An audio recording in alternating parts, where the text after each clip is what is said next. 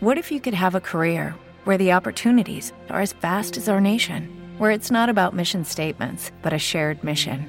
At U.S. Customs and Border Protection, we go beyond to protect more than borders from ship to shore, air to ground, cities to local communities. CBP agents and officers are keeping people safe.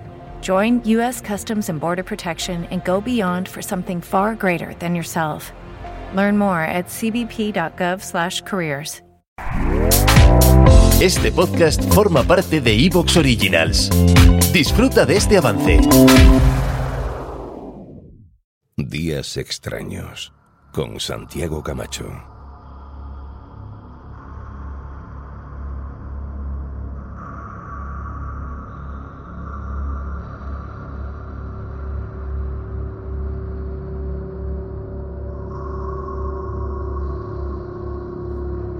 Los que lleváis un tiempo siguiéndome, pues sabéis de mi predilección, del amor que siento por una isla, por Tenerife.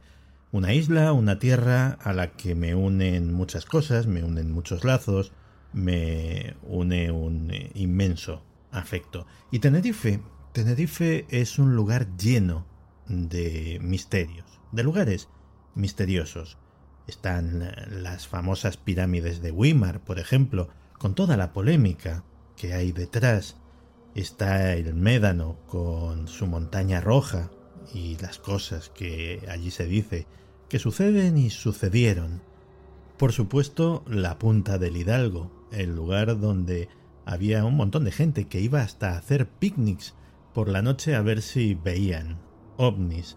El Valle Ducanca, en las cañadas del Teide, donde se hizo una mítica alerta ovni hace mucho, mucho tiempo. Todos son lugares bellos, todos son lugares mágicos, y sin embargo hay uno que destaca, que no es ni el más bello, ni el más impresionante, y sin embargo probablemente sea el que más fama tiene, el barranco de Badajoz. Y para hablar del barranco de Badajoz, nos hemos traído a alguien que conoce a la perfección todas sus historias, todos sus mitos, todas sus leyendas, todo lo que es verdad, todo lo que no es verdad, y que lo ha narrado magníficamente en un libro titulado El Barranco de Badajoz entre leyendas y misterios.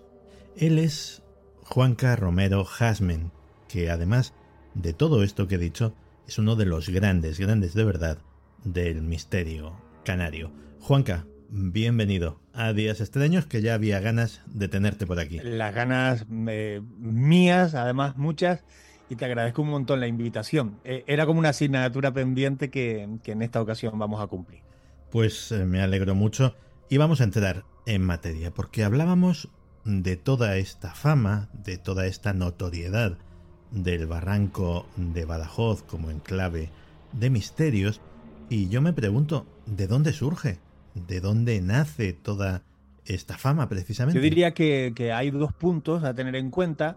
El punto eh, más público es verdad que a partir de los años 90, con una visita que hizo el profesor Jiménez Veloso, eh, Paco Padrón también, eh, gran investigador y ufólogo de, la isla de Tenerife, hicieron una divulgación que trascendió las fronteras de Canarias y se dio a conocer. Digo, por una vía, por la otra, ya los lugareños tiempo atrás, no en los 90, sino mucho antes, ya hablaban de determinadas casuísticas en ese lugar y sobre todo hablaban de algunas leyendas vinculadas con, con ese pequeño espacio, hay que decirlo, no es un espacio realmente grande en dimensiones, ni siquiera es impresionante en cuanto a naturaleza, me atrevo a decir, pero sí hablaban de ese lugar donde se, recogía ese crisol de, de casuísticas, ¿no? Pues precisamente antes de meternos de lleno en las leyendas, que hay algunas preciosas y apasionantes, y tú las conoces muy bien, vamos a hablar precisamente de eso, de casuística.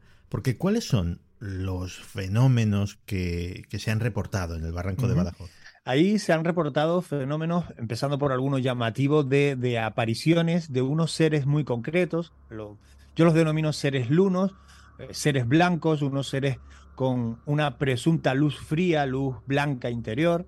Se habla también de fenómenos energéticos, personas que se sienten empujadas, eh, en algunos casos frontalmente, en otros pues empujadas desde atrás eh, cuando van por determinados puntos del barranco, no en todo su recorrido, sino en determinados, eh, determinadas zonas. Se habla de puertas dimensionales, algo que, bueno, quizás sea muchísimo más difícil de comprobar, eh, e incluso fenómeno ovni o mm, fenómenos lumínicos que se han visto en el seno del barranco o en los cielos que pasan por encima del barranco.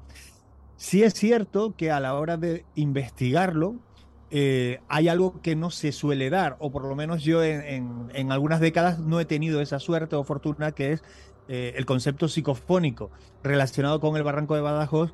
En mi caso particular y en el entorno que me muevo no, no ha dado resultados, pero sí, sí hay una casuística bastante, vamos a decir, eh, nutrida para el poco espacio del que estamos hablando. ¿no?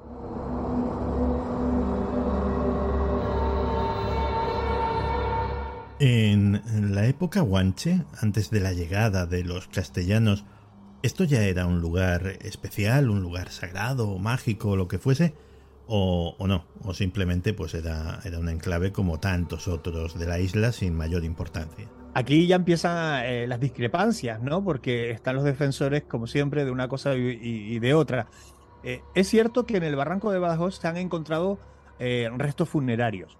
No ha sido una gran zona funeraria, como sí la ha habido en Canarias en otros puntos, pero sí se han encontrado restos. De hecho, en el Museo de la Naturaleza de Santa Cruz de Tenerife podemos visitar algún cuerpo mirlado, vamos a entrecomillar, momificado para quien no, no conoce el concepto mirlado, obtenido en ese lugar. Y hay un punto muy concreto, Santi, que es la que conocemos como la cueva del cañizo. Digo cañizo y no cañizo porque soy canario, ¿vale? Entonces, la cueva del cañizo, que es una cueva que está a un desnivel bastante importante desde el seno del barranco, que actualmente es inaccesible, digamos, no hay manera, eh, incluso con cuerdas o poleas es muy difícil. Sí hemos hecho experimentos o pruebas con drones y, esa cueva que está a una altura considerable, en torno a un desnivel de 100 metros, la cueva del Cañizo sí tiene connotaciones guanches. En esa cueva nos vamos a encontrar en la parte superior eh, pues un entramado de varas eh, que cruzan a modo de, cuadrícula o de ajedrez que está en la parte superior de la cueva. Y durante muchos, muchas décadas hemos especulado eh, qué era eso, ¿no? La conclusión a la que llegamos, o por lo menos una mayoría, es que efectivamente esa cueva fue utilizada por los guanches. Hay quien dice que incluso uno de los reyes o menseyes guanches la ocupó, el mensei Añaterbe, y, que ese entramado de, varas, de, tantas teorías que se han dicho, eh, o hipótesis, eh, yo la que defiendo es que aquello simplemente era un secadero de determinados alimentos para ponerlo a una altura inaccesible para los animales, las alimañas, eh, que no pudieran alcanzarlo, ¿no? Hay quien defiende otra teoría que eran, dicen, retos que los guanches se ponían para ver quién colocaba la vara más arriba, ¿no? personalmente no defiendo esa, hipótesis porque hemos visto ejemplos parecidos en otras cuevas que responden a lo del secadero de, comidas, ¿no? En Tenerife hay lugares con nombres muchísimo más sugerentes. Por ejemplo, eh, el Barranco del Infierno. Por ejemplo el Barranco del Infierno, que de hecho dentro de él tiene un paraje que se llama el Bailadero de las Brujas, lo cual ya de por sí pues hace volar la imaginación.